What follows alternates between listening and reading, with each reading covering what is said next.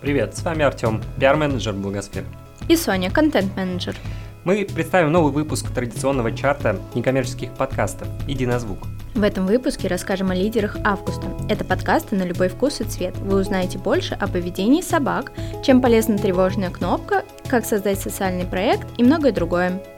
Итак, открывает пятерку проект «Не просто бизнес» фонда «Наше будущее».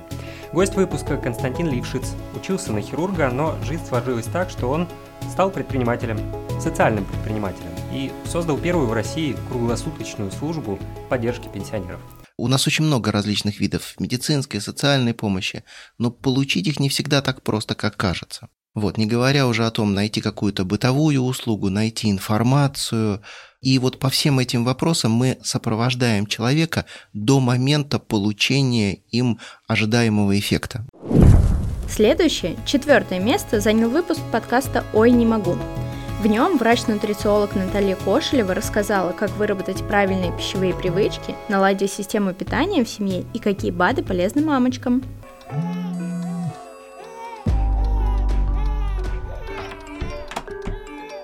Мелатонин вырабатывается примерно с 9 ночи до часа ночи. Если мы в это время, опять же, нет у нас штор, да, темных, э, блэкаут, шум постоянно какой-то на улице, допустим, ну, тоже мешает. Помещение душно, непроветриваемое, это все мешает хорошему сну и выработке мелатонина. А тем более, если мама не спит, ну, вот в силу таких особенностей, да, ее нужно поддерживать минимум вообще, что нужно, магний. Э, есть anti-age программа, терапии, да, то есть там они мелатонин вообще используют, в принципе, в больших дозировках, можно его использовать часто.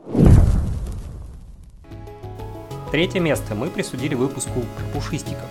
В нем вы узнаете, зачем животным зоопсихолог, заедают ли собаки стресс и надо ли заводить второго питомца, чтобы первому не было одиноко. Всем привет! Вы слушаете подкаст «Приютная обстановка» от Клуба Лапки Помощи. И с вами ее ведущая Мадема. Какие признаки в поведении питомца служат поводом для обращения к зоопсихологу? Вообще, на самом деле, поводом может быть любой дискомфорт владельца. Это может быть, начиная там от того, что собака тянет поводок, заканчивая какими-то там серьезными проблемами.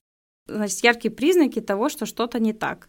Если собака спит или отдыхает меньше 12 часов в сутки, это не норма. Нечистоплотное поведение, чрезмерное возбуждение, зацикленность на чем-то, когда собака, допустим, гоняется своим хвостом или преследует зайчиков или тени, ну, слишком много. То есть не единичный такой случай, а слишком это много делает. Например, когда собака очень сильно боится чего-то, то есть трясется, там забивается, отказывается идти на контакт с хозяином, не хочет там кушать, не хочет гулять. И, естественно, агрессивное поведение. Почетное второе место занял проект за успех нашего безнадежного дела.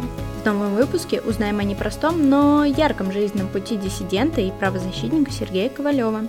Помню много лет назад, когда в мемориал нанимали новых сотрудников, кандидатов обязательно спрашивали, знают ли они, кто такой Ковалев. Если ответ был отрицательным, то это сводило шансы кандидата почти до нуля. Для многих современников, не только мемориальцев, Ковалев был эталоном мужества, достоинства и честности. Лидер августа – подкасты доверия. Из эпизода вы узнаете, что такое социальное проектирование, нужно ли этому обучаться и что лучше сделать перед тем, как начать писать социальный проект. Выпуск запомнился нам интересной темой, доступным изложением и необычным форматом. Типичная ошибка, с которой очень часто приходится сталкиваться, это когда авторы проектов говорят, что они спасут весь мир. А, там из разряда мы направляем действия своего социального проекта на всех жителей там города Н. Это не то, что типичная ошибка, это страшная ошибка, потому что проект становится разбалансированным, абсолютно непонятно, кому они хотят помогать, и из этого возникает вопрос, а правильно ли поставлена там цель в этом проекте, если вы не понимаете, кому вы помогаете. На сегодня все. Делитесь своими впечатлениями в комментариях, а также присылайте нам новые подкасты, и, возможно, вы попадете в следующий чарт.